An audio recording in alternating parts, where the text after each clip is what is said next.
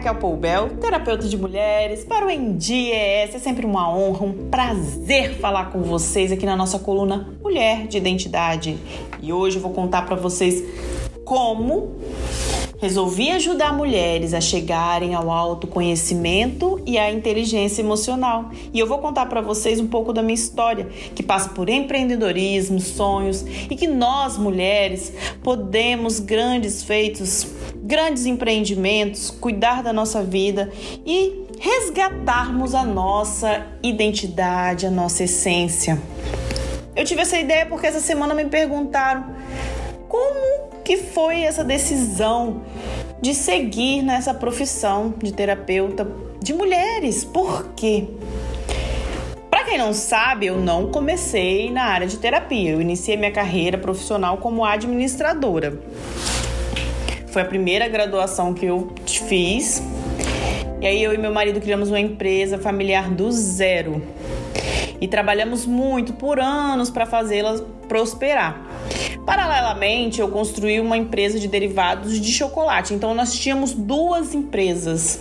Foi uma empresa muito promissora que eu tenho muito carinho.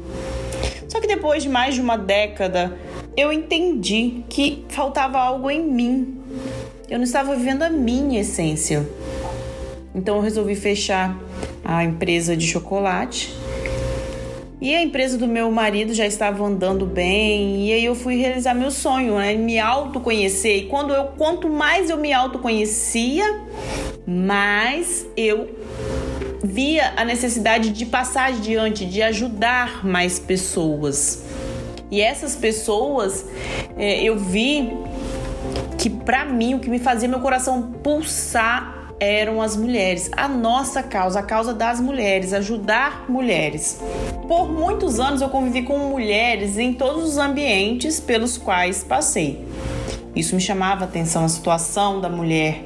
Neste percurso, eu conheci mulheres sofridas, fossem solteiras, casadas, viúvas, divorciadas, que sequer tinham oportunidade de sair de uma realidade violenta, refém do medo, sem saúde e principalmente sem saúde emocional.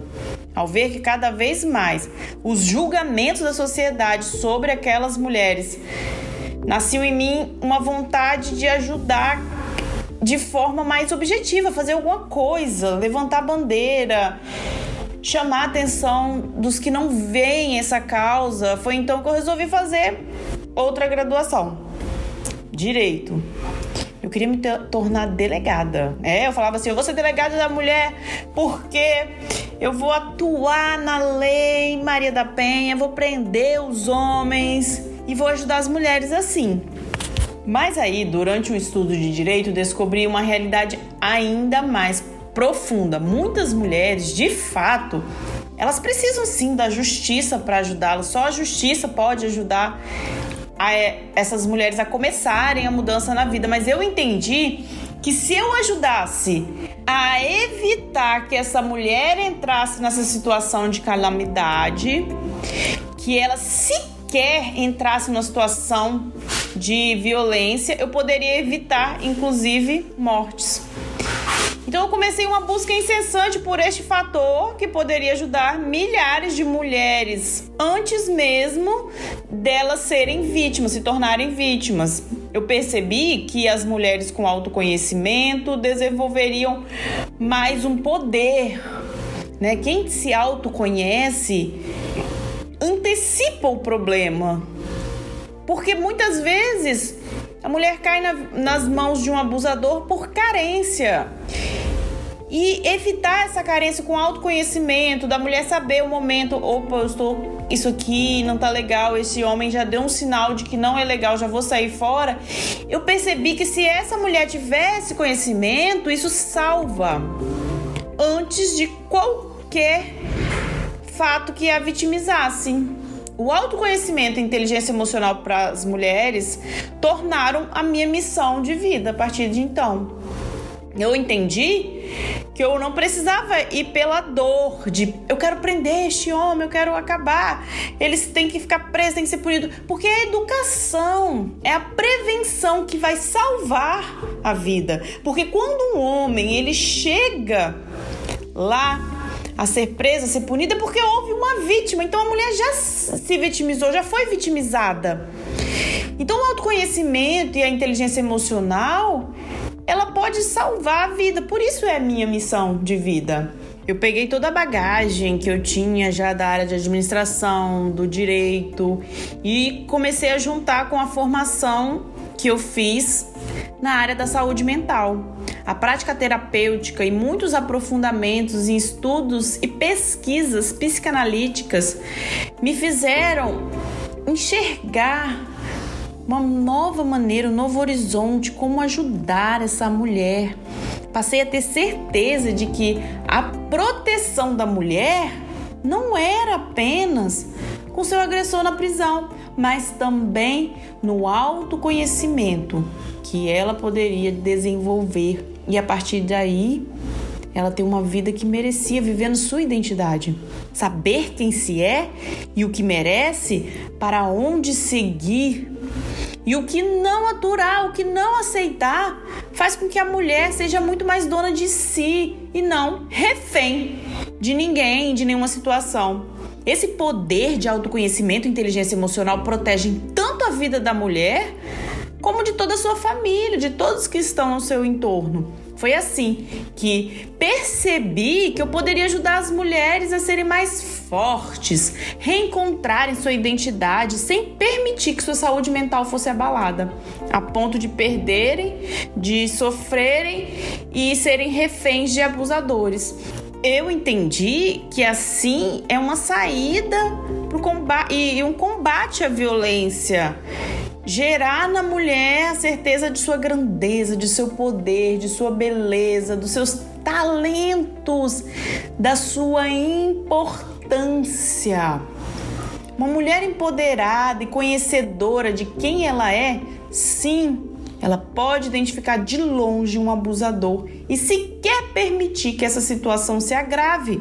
No primeiro momento ela vai perceber, no primeiro momento vai pedir ajuda, ela vai denunciar, ela vai se fortalecer, ela vai ter a força que precisa.